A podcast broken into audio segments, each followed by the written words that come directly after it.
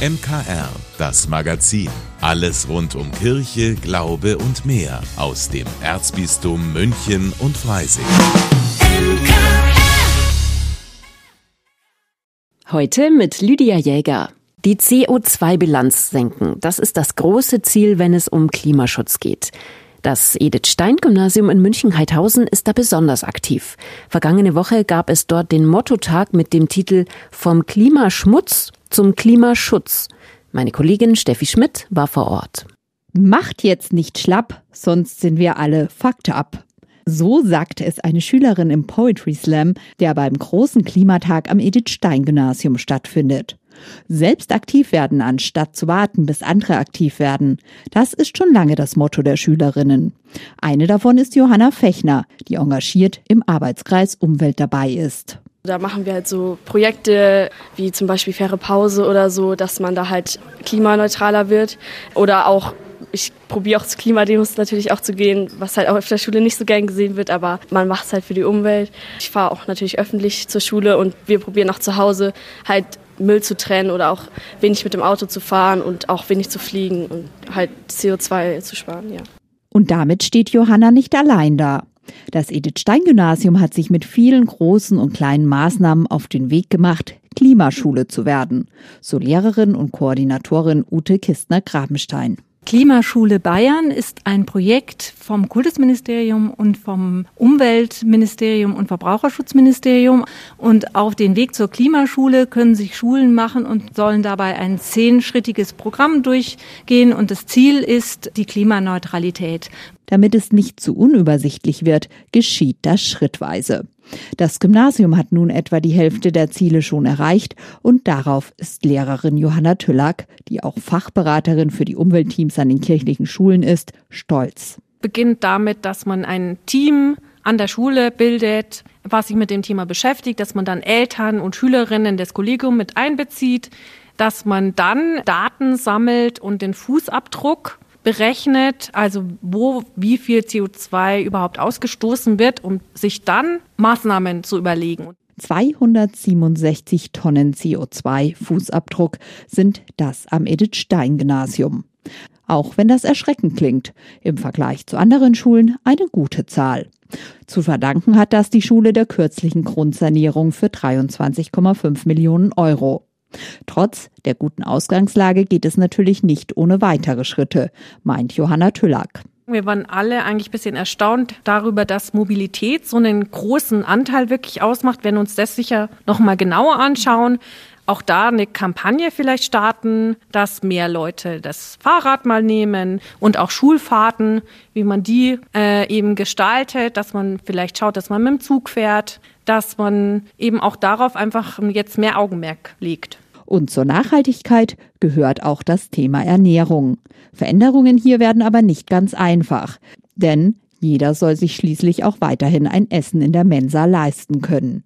Mit aktuell mehr als 15 Prozent Bio-Regio-Produkten pro Woche und nur zweimal die Woche Fleisch lassen sich die Kosten aktuell halten.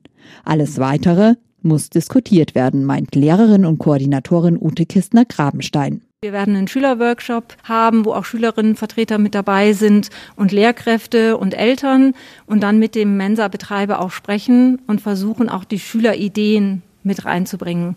Und denn das Essen muss ja auch dann gekauft werden. Also gerade im Pausenverkauf hilft es uns nichts, wenn wir Essen hier anbieten, was zwar vegan ist, was dann aber kein Kind kauft. Kompromisse sind hier gefragt. Aber am Edith Stein Gymnasium sind sich alle einig, dass man die Schritte zur klimaneutralen Schule gehen will. Denn nur so gibt es eine Zukunft. Steffi Schmidt für das Münchner Kirchenradio. Auch Pfarrer Schießler erschüttern die Bilder, die wir seit knapp einem Monat aus dem Nahen Osten tagtäglich zu sehen bekommen. Aber was ist die Lösung und wie soll man mit diesem Thema umgehen? Pfarrer Schießler hat da einen Vorschlag. Schießlers Woche. Hier spricht der Pfarrer. Fast den ganzen Oktober nun schon beherrscht der Krieg im Nahen Osten, dieses grausame, menschenverachtende Pulverfass, das von der Terrororganisation Hamas entzündet wurde, unser tägliches Leben. Die Diskussion darüber, was da passiert ist, wer hier der Schuldige ist, wer das Opfer, wer hier als Schlichter oder Konfliktlöser in Frage kommt, wie man sich da am besten diplomatisch verhält, sind zahlreich. Beherrschende Talkrunden und Politdebatten und finden leider auch auf den Straßen statt. Und zwar als gefährliche und brutale Auseinandersetzung, wo es nicht mehr um Worte und Wahrheit geht, sondern nur noch um die Gewalt. Nicht ums Zuhören, sondern ums Zuschlagen. Frieden durch draufhauen. Was für ein Irrsinn. Frieden erreicht man nie durch Gewalt. Umso wichtiger ist daher die Stimme öffentlich prominenter Personen und dass gerade sie sich besonnen, umfassend informiert und nicht einseitig belastend und falsch aufgestellt positionieren. Wehe, wenn da Unwahrheiten und Absurditäten verbreitet werden. Das kann im Flächenbrand, wie er jetzt gerade durch diesen Terrorangriff der Hamas droht, nur noch mehr anheizen, wie ein Buschfeuer, das irgendwann einmal nicht mehr kontrollierbar ist. Eine, die das leider sehr oberflächlich getan hat, ist zum Beispiel eine Greta Thunberg mit ihrem pro-palästinensischen Solidaritätserklärung, die sie, die berühmte Klimaaktivistin, nur noch beschädigt. Man fragt sich, hat sie eigentlich irgendetwas vom Nahostkonflikt als solches verstanden? Natürlich sind da die palästinensischen Opfer eines seit über 70 Jahre ungelösten Konflikts um Land, Freiheit und Selbstbestimmung im Nahen Osten. Aber sich für die Freiheit Palästinas, für eine Zwei-Staaten-Lösung, für ein friedliches Miteinander einzusetzen, was wir ja alle tun, rechtfertigt doch niemals auch nur einen Augenblick lang die Ermordung von Greisen, Frauen, Kinder, von allen, was diesen Mördern entgegenkommt und die zigfache Enthauptung von Babys. Dann noch schnell eine Antisemitismusablehnung hinterher nachschieben, reicht da nicht. Es braucht nicht nur Solidarität mit Palästina. Diese Welt braucht die Solidarität mit allen Opfern von Gewalt, aber niemals mit einer Terrororganisation. Greta Thunberg hat so unglaublich viel für den Klimaschutz erreicht, hat uns allen mit ihrem Klimastreik die Augen geöffnet, mehr als jede Politik. Wer weiß, wie weit wir heute überhaupt wären auf dem Gebiet klimafreundliche Energiegewinnung und Lebensgestaltung ohne sie. Jetzt ruft sie mit den Worten, heute streiken wir aus Solidarität mit Palästina und Gaza zum Protest auf. Ja, ich nehme den Klimaschutz ganz persönlich sehr ernst. So aber fühle ich mich total überfahren. Da kommt kein Wort über das Massaker im Kibbutz Beri und die Morde an und die Entführung von Festivalbesuchern rüber. Eine gefestigte politische Moral und ein differenziertes Denken müssen sich doch nicht widersprechen, vor allem wenn es um eine so komplizierte Situation wie im Nahen Osten geht. Die Priorität des Klimaschutzes ist eine Sache, der Nahostkonflikt jedoch ist eine ganz andere Baustelle. Moralisieren statt differenzieren, diese Auswahl ist nicht erlaubt. Greta Thunberg kann differenziert denken. Sie hat es bewiesen mit ihrem Statement zu den deutschen Atomkraftwerken, die ihrer Meinung nach weiter betrieben werden sollen, anstatt sich der Kohle neu zuzuwenden. Dieses Statement hat ihr nicht nur Freunde gemacht. Jetzt aber urteilt sie über einen Konflikt, den sie ganz offenkundig nicht versteht oder verstehen will. Da wäre es dann doch vielleicht besser zu schweigen. Einer, der auch besser geschwiegen hätte und einfach nur Fußballer geblieben wäre, ist Nussair Masrui vom FC Bayern. Trotz seines absolut indiskutablen und inakzeptablen Pro-Palästina-Post bleibt der Marokkaner Teil der Mannschaft. Er wünsche den unterdrückten Brüdern in Palästina in diesem Konflikt mit Israel den Sieg, erklärte er ausdrücklich. Das Bundesliga-Schlusslicht Mainz 05 hat dagegen seinen Angreifer Anwar El Gassi in einem ähnlich gelagerten Fall sofort freigestellt. Der Präsident von Maccabi Deutschland, der Chef des Dachverbands jüdischer Sportvereine, in dem etwa 6500 Mitglieder in 40 jüdischen Vereinen aktiv sind, Alon Mayer, übt daher an Masrui zu Recht scharfe Kritik. Er bezieht ganz offensichtlich einseitig Position und wünscht den Palästinensern den Sieg. Aber welchen Sieg eigentlich? fragt Meyer. Und über was?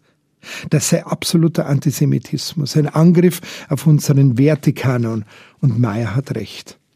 Der Fußballer Masrui verurteile zwar jede Art des Terrorismus und jede Terrororganisation, erwähnt aber mit keinem Wort den Staat Israel und verurteilt die Gräueltaten der Hamas. Natürlich sind wir alle, außer natürlich der Mörder der Hamas selbst, gegen Terrorismus und Terrororganisationen. Dann aber musste im Ruf nach Freiheit für Palästina auch sofort der Ruf, aber bitte niemals mit Gewalt folgen. Masrui hätte Reue gezeigt, meinte der Bayern-Trainer Thomas Tuchel. Und hat er jetzt auch verstanden, worum es geht?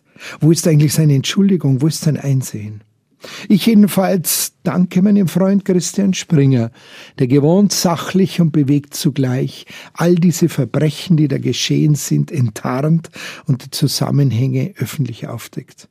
Diese sogenannten Befreiungskämpfer der Hamas sind eine Terrorgruppe, nichts anderes. Sie töten ganze palästinensische Familien, treiben damit Propaganda, verhindern sogar die Flucht der Menschen und es kommt keine Hilfe von Seiten der sogenannten Freunde der Palästinenser, kein Flugzeug, das arme Familien aus den Kriegsgebieten in den Iran oder nach Katar bringt, kein einziges Zelt, das von ihnen für Palästinenser errichtet wird.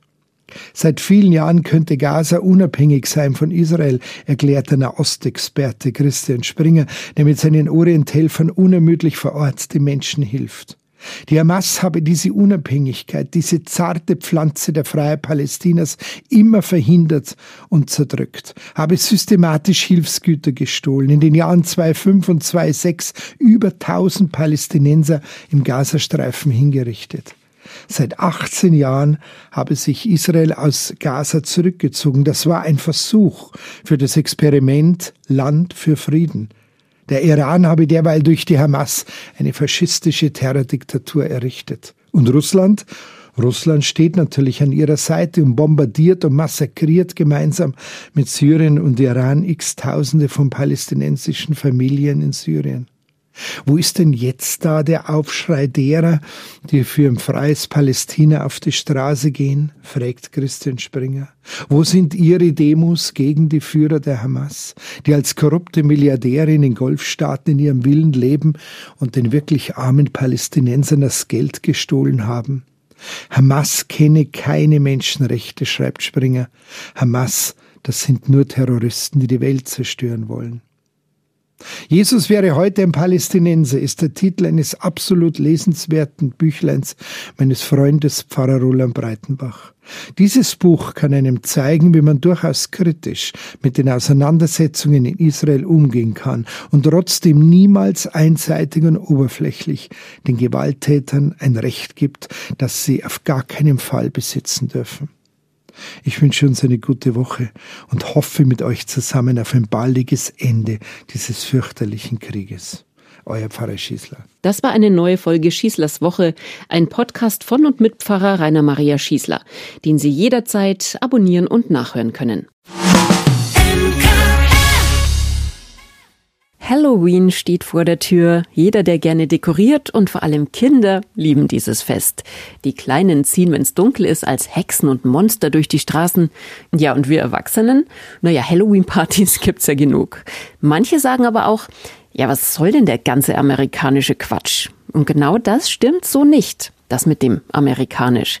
Das hat sich meine Kollegin Maria Ertel erklären lassen. Sandra Angermeier ist Brauchtumsexpertin aus Erding und beschäftigt sich gerade wieder viel mit unseren bayerischen Traditionen zu, ja nicht unbedingt zu Halloween. Vielmehr steht das Fest aller Seelen als Grundlage im Mittelpunkt. Das steht am 2. November im Kalender. Denn dieser Tag ist die Verbindung zu Halloween. Der Allerseelentag ist der Tag, an dem man den armen Seelen gedenkt, die da uns vorausgegangen sind, die sich vielleicht im Fegefeuer befinden und die einmal an diesem Tag, in dieser Nacht, das Haus aufsuchen dürfen, den Ort, wo sie vorher gelebt haben. Und um die Verstorbenen, die in dieser einen Nacht auf Besuch kommen, geht's auch an Halloween. Aber natürlich sind in so einer Nacht nicht nur gute Geister unterwegs und deswegen hat man früher an aller Seelen eine Art Wegweiser vor die Tür gestellt. Damit die richtige Seele die richtige Haustür findet, haben wir vor der Haustür Lichter aufgestellt. Unsere Vorfahren, jetzt wird's ganz bohrisch, haben sogenannte Saurum geschnitzt, also große Rüben und dort Lichter reingestellt und vor die Haustür gestellt. Genauso machen es viele heute mit den Halloween-Kürbissen. Und selbst das Umherziehen der Kinder, die Süßigkeiten sammeln und mit Süßes oder Saures jeden angelegten Naschvorrat zunichte machen, selbst dieser Brauch geht auf aller Seelen zurück. Wenn man denen Süßigkeiten schenkt, dann wird man in Anführungszeichen nicht bestraft, weil man eine gute Tat getan hat. Bei uns an Allerseelen hat man sich sogenannte Allerseelenzöpflein geschenkt. Das ist ein Hefeteiggebäck mit Rosinen, was Süßes. Wenn ich jemand was Süßes schenke, tue ich eine gute Tat. Für gute Stimmung sorgen, den verstorbenen Verwandten den Weg weisen und die bösen Seelen durch Erschrecken abwehren. Alles vermeintlich amerikanisch. Tja, aber nur vermeintlich, sagt Sandra Angermeier. Es waren Auswanderer, die in die USA gegangen sind, die dieses Brauchtum, diesen Gedenktag an die vorausgegangenen Verstorbenen mitgebracht haben. In den USA hat dieses Brauchtum weiter Bestand gehabt und im Laufe der Zeit kam es als Halloween zu uns zurück. Und vielleicht macht es dieses Wissen, dass eigentlich viel bayerisches Brauchtum in Halloween steckt, dem ein oder anderen ja leichter, am 31. Oktober mitzufeiern. Maria Ertel fürs MKR. Am Sonntag ist sie zu Ende gegangen, die Weltsynode in Rom. Zum ersten Mal haben die Bischöfe mit Laien zusammen vier Wochen lang über die Zukunft der katholischen Kirche beraten. Einer der fünf deutschen Bischöfe, die in Rom dabei waren, ist der Passauer Bischof Stefan Oster. Für ihn ist mit der Synode ein Ereignis zu Ende gegangen, mit dem Kirche sich deutlich nach vorne bewegt ein grandioses weltkirchliches Ereignis. Um die 400 Menschen aus der ganzen Welt, aus ganz unterschiedlichen kulturellen und kirchlichen Kontexten versammeln sich um den Papst und fragen, wie wir im 21. Jahrhundert gelingend Kirche sein können. Also das ist schon groß. Beraten haben die Delegierten in der Synode vor allem darüber, wie Entscheidungen in der Kirche in Zukunft getroffen werden. Über die Inhalte durfte und darf nichts nach außen dringen. Über die Atmosphäre haben wir mit Professor Thomas Söding gesprochen. Er war als Experte mit dabei. Das Anliegen der Weltsynode klingt erstmal abstrakt, erklärt er. Die Frage, die die katholische Kirche aber beantworten muss, lautet, sie hat ein Volk, sie ist ein Volk. Wie kommt dieses Kirchenvolk eigentlich zusammen? Wie wird es gehört? Wie wird es in die Beratungen? Wie wird es in die Entscheidungen? Natürlich dann auch in die Verantwortung eingebunden. Das ist ein Aufbruch, der offensichtlich weltweit jetzt große Wellen äh, schlägt. Es ist in Nord und Süd und West und Ost etwas anders getaktet. Wir in Deutschland haben sicherlich ein sehr stark profiliertes Engagement an den Tag gelegt durch den synodalen Weg, den wir in Deutschland bereits gegangen sind. Denn Thematiken wie die Aufarbeitung des Missbrauchs, die Rechte der Frau oder die bessere Einbindung sexueller Minderheiten in die Kirche haben eben nicht nur den synodalen Weg in Deutschland, sondern jetzt auch die Weltsynode bewegt. Intensiv, arbeitsreich und anstrengend, so beschreibt Professor Söding die Beratungen der vergangenen Wochen aber eben auch das Bemühen, den Weg gemeinsam zu gehen, sagt Bischof Oster. Wir haben geübt, wie wir in einem wirklich tiefen geistlichen Sinn miteinander sprechen können. Durch Gebet, durch Stille, durch wirkliches Zuhören und wie wir dann miteinander auch in schwierigen Themen Schritte weitergehen können. Das äh, ist ein Weg, der mir sehr geholfen hat. Und doch zeigte sich bei den Beratungen, dass Anliegen und Probleme in der katholischen Kirche regional sehr unterschiedlich gesehen werden, meint der Passauer Bischof. Vor allem beeindruckend waren immer wieder die Menschen, die aus Krisensituationen kommen und erlebt haben, wo Kirche verfolgt wird, wo Kirche unterdrückt wird, wo Kirche überaus arm ist und so weiter. Da merkt man dann plötzlich, dass es äh, keinen Sinn hat, dass wir dauernd nur um uns selber kreisen in Deutschland oder uns für den Nabel der Welt halten. Also Kirche ist schon vielfältig und groß. Das hilft einem auch, über den eigenen Tellerrand hinauszublicken. Gelohnt haben sich die intensiven Beratungen allemal, sagen Bischöfe wie Laien. Und auch die Reforminitiative Wir sind Kirche spricht von einem Prozess, der nicht mehr zu stoppen ist. Am Samstag wurde dann über die Details abgestimmt, den Themen angemessen mit unglaublicher Genauigkeit, erzählt Professor Söning. Schließlich kam diese Note um 15.30 Uhr am Samstag in dieser riesigen Aula zusammen, wieder an diesen Tischen und musste zunächst mal unendlich viel Geduld aufbringen, weil nämlich der gesamte Text 40 Seiten vorgelesen worden ist. Das dauerte erst mal drei geschlagene Stunden. Und dann gab es eine digitale Abstimmung, die war sehr gut äh, organisiert, aber sie war sehr kleinschrittig äh, gehalten, weil tatsächlich über jeden einzelnen Absatz abgestimmt worden ist. Und jeder einzelne Absatz brauchte eine Zweidrittelmehrheit der äh, Mitglieder, äh, die sich vorher haben einloggen müssen. Das Ergebnis um 21 Uhr eine beeindruckende Mehrheit für alle angesprochenen Themen. Mit dieser Abstimmung ist die Weltsynode allerdings nicht zu Ende. Die vergangenen Wochen waren nur die erste Halbzeit. Im Oktober 2024 geht's weiter. Und die Zeit bis dahin sollte genutzt werden, findet Professor Söding. Das heißt in meiner Sicht, dass man sich äh, intensiv mit den Texten nochmal auseinandersetzen soll, dass dies in den Bischofskonferenzen, was Deutschland anbelangt, auch im ZDK geschieht. Viel wichtiger aber als diese Bundesebene ist die Basis. Also überall dort, wo es gelingt, sich vor Ort noch einmal auf die Fragestellungen einzulassen, anzuschauen, wie auch andere Gesichtspunkte als diejenigen, die aus der Region vertraut sind, äh, zu Wort kommen. Dann werden die Inhalte theologisch aufbereitet und im nächsten Herbst nochmals abschließend diskutiert. Professor Södings Hoffnung, dass in genau einem Jahr Papst Franziskus den Vorschlägen zustimmt. Willi Witte für das MKR. Nochmal einen Cappuccino draußen bei milden Temperaturen genießen, die neue Winterjacke oder dass man vielleicht an Allheiligen liebe Verwandte wieder sieht, die man nicht so oft trifft. Es gibt ganz viele persönliche Highlights, die uns Freude machen. Worüber meine Kollegin Linda Burkhardt sich gerade so freut, das hören Sie jetzt. Das Highlight der Woche. Hallo, ich bin Linda Burkhardt, Moderatorin und Redakteurin beim MKR, dem Münchner Kirchenradio. Und mein Highlight diese Woche hat was mit Lesen zu tun. Meine Tochter ist in der ersten Klasse. Jede Woche lernt sie da einen neuen Buchstaben und inzwischen kann sie deshalb schon kleine Silben und einzelne Worte lesen. Am schönsten ist es, wenn sie Lesehausaufgabe hat. Sie setzt sich dann zu mir, damit ich mit ins Blatt schauen kann. Alles muss ganz leise sein, Konzentration und so. Und dann geht es los. Oa, Ani, Ao, Nia und Nano. Mit einer Ernsthaftigkeit, als würde sie vor einem großen Komitee neueste wissenschaftliche Erkenntnisse preisgeben. Und jedes Mal, wenn sie eine Silbe oder ein Wort ausgesprochen hat, ist sie so stolz. Ihre Augen leuchten und ich spüre diese Begeisterung, die ich auch von mir beim Lesen kenne.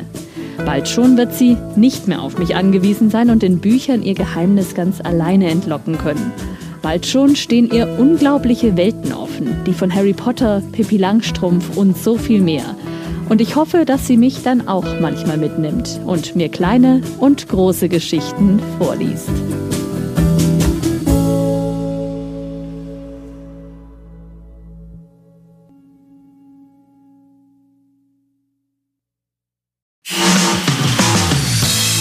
Vielen Dank, dass Sie sich unseren Podcast MKR, das Magazin des Münchner Kirchenradios, angehört haben. Wir freuen uns, wenn Sie unseren Podcast abonnieren und in der Podcast-App Ihrer Wahl bewerten. Am liebsten natürlich mit fünf Sternen. Wir haben auch noch viele andere schöne Podcasts. Diese finden Sie unter münchnerkirchenradio.de und überall, wo es Podcasts gibt. MKR. Wir machen Ihren Podcast. MKR. Mehr Tiefgang für den Süden.